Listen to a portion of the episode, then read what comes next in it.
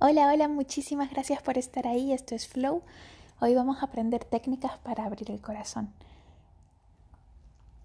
A ver, si estás metido en este camino y estás escuchando estos podcasts es porque estás interesada, interesado en empezar a hacerle más caso a tu esencia y vivir desde otro estado de conciencia y ya no desde la mente que es quien rige normalmente nuestra vida. Y te has dado cuenta de que es hora de hacer un cambio y de que es mejor vivir la vida desde la expansión, desde esa vibración más alta, que es lo que nos regala el poder vivir con el corazón abierto. Y qué prácticas te pueden ayudar a, empezar a expandir este, este músculo vibracional. Em, hay muchas, muchas formas y no hay ninguna vía correcta. Hay, todos los caminos llevan al mismo sitio.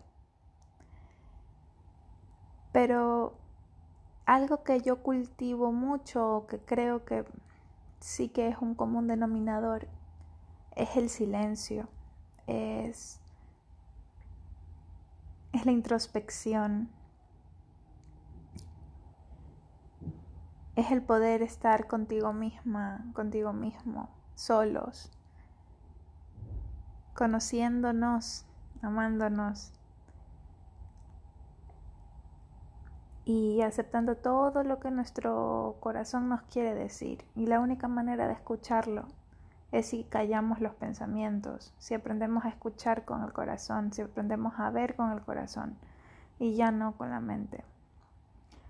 Y el silencio es uno de ellos, em, meditar, el aprender a estar conscientes en, cada, en el momento presente y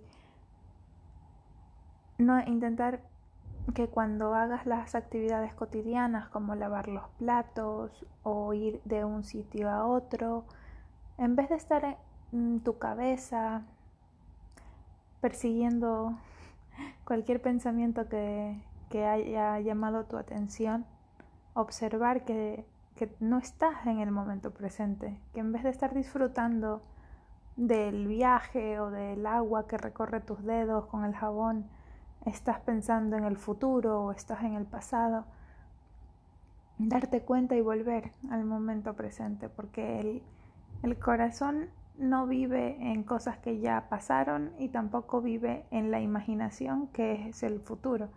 Vive aquí y ahora, en cada instante. Entonces, el cultivar el momento presente, el mindfulness, también te permite estar más conectado con tu cuerpo para que cuando le preguntes cuerpo o corazón o alma o el nombre que le quieras poner, tengo esta decisión que tomar. ¿Qué hacemos? Que tengas el corazón tan abierto, tan abierto y la mente tan silenciada que realmente lo escuches y tu corazón se comunica contigo de una manera súper fácil. Se abre para decir que sí, se cierra para decir que no. Y no tiene más respuestas. Y no se pone a analizar, es que esto es 2 más 2, pero si 2 más 2 es 4, 4 por 2 son tal. No, no se pone así. Simplemente ya lo sabe, ya lo percibe, porque vive en, a nivel energético. O sea, yo creo que las decisiones que se toman desde el corazón son más vibracionales que lógicas, pero al final, eh, aunque parezca absurdo y nada analítico y, y etcétera, de verdad que no sé cómo lo hace, pero siempre tiene razón, siempre. y el, entiendo, bueno, y ya esto es bastante más profundo y, y, ya toca un poquito también algo religioso, es que claro, como nuestro corazón es nuestra verdadera esencia, es esa conciencia suprema, entonces por eso sabe perfectamente cuál es la mejor decisión sin tener que ir a la parte más racional o mental porque tiene esa capacidad de ver mucho más allá que, nosotros. Y mm, porque al final somos conciencia, somos una ola dentro de un gran océano que es la vida o ese gran océano es la conciencia y nosotros nos creemos únicos e independientes porque yo soy un tipo de ola y la persona del frente es otro tipo de ola, pero al final todos somos agua, todos somos mar, todos somos lo mismo, somos la misma esencia, independientemente de las formas que puedan tomar esas olas.